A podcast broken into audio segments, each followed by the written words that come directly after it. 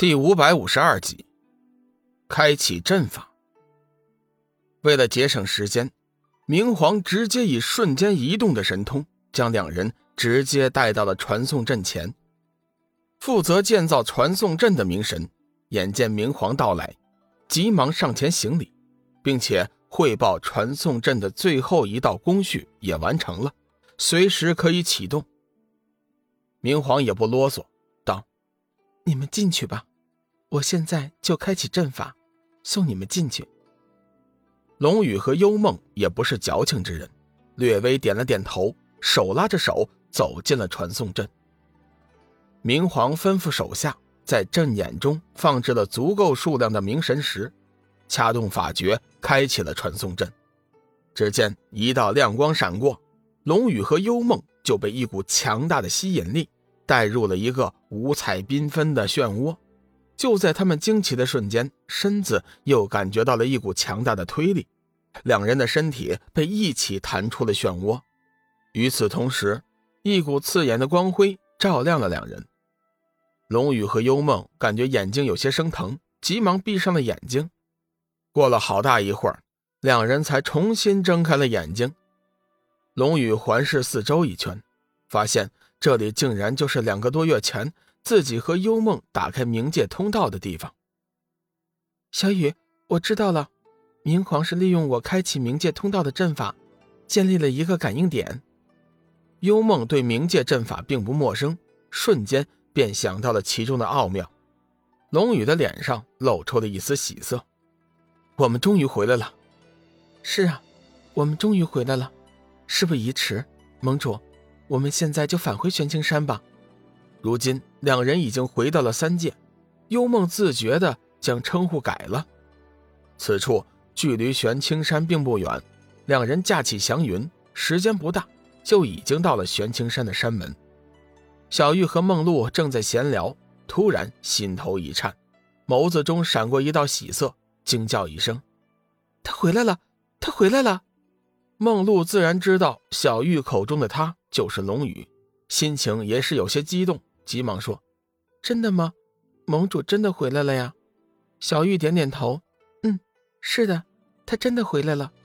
我们出去迎接吧。”就在这个时候，玄清门巡山弟子也看到了龙宇和幽梦，开心的大喊道：“盟主回来了！盟主回来了！”得知盟主归来，玄清山顿时像是炸了锅一般，各派掌教、会盟长老、天涯海阁的高手，统统都出来迎接。地面上拥挤，龙宇和幽梦干脆就悬浮在半空和众人相见，并且一一见礼。为了不让众人太过担心，龙宇用简短的语言把自己和幽梦在冥界的际遇给大家讲了一下，并且告诉大家，明皇已经决定了帮助修真界封印魔界通道。众人闻言，这才松了一口气。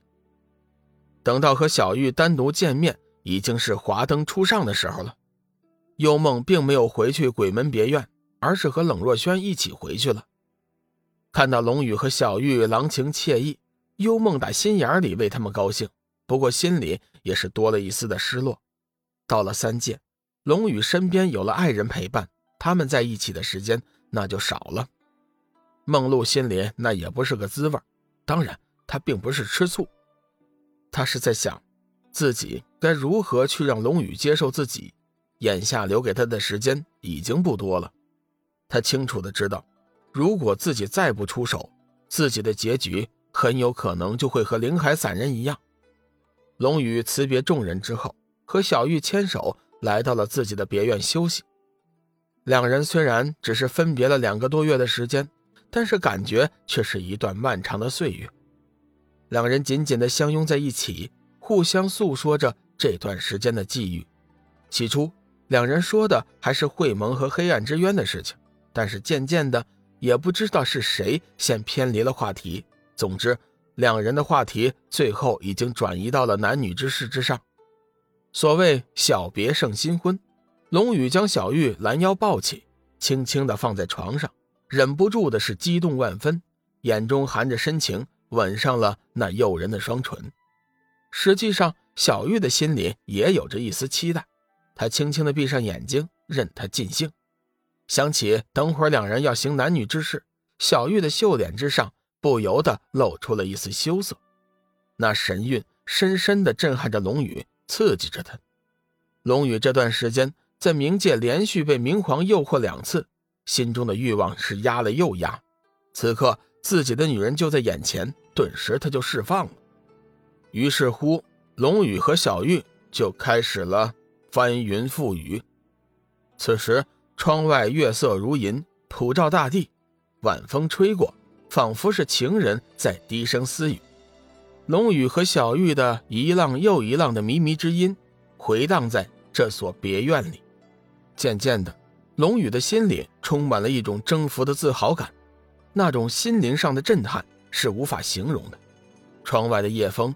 一夜都不曾停息，屋内的龙宇也是兴奋的，一夜都不曾放弃，不停的索取。等到风雨过后，龙宇的脸上带着征服的自豪，眼中含着无尽的满意，将小玉柔软的玉体搂在怀中，两人静静的躺在床上休息。龙宇轻抚着她的身体，双手不时的在那玉兔与山林间川流不息。小玉静静的将头贴在他的怀里。听着他有力的心跳声，脸上露出了醉人的神情。一夜的交欢，给两人都留下了深刻的记忆，还有那永生难忘的回忆。当早上第一缕阳光射进房间的时候，龙宇懒洋洋地睁开眼睛，却发现小玉还伏在自己的身上。龙宇看小玉的脸上带着一丝懒懒的满足，并不想弄醒她。看到两人暧昧的姿势。小玉的脸颊顿时一片火红，急忙从龙宇的身上滑落下来，拉起被子盖在身上。随后，两人就听到了敲门声，同时传来致远的声音：“老大、大嫂，你们起床了没有啊？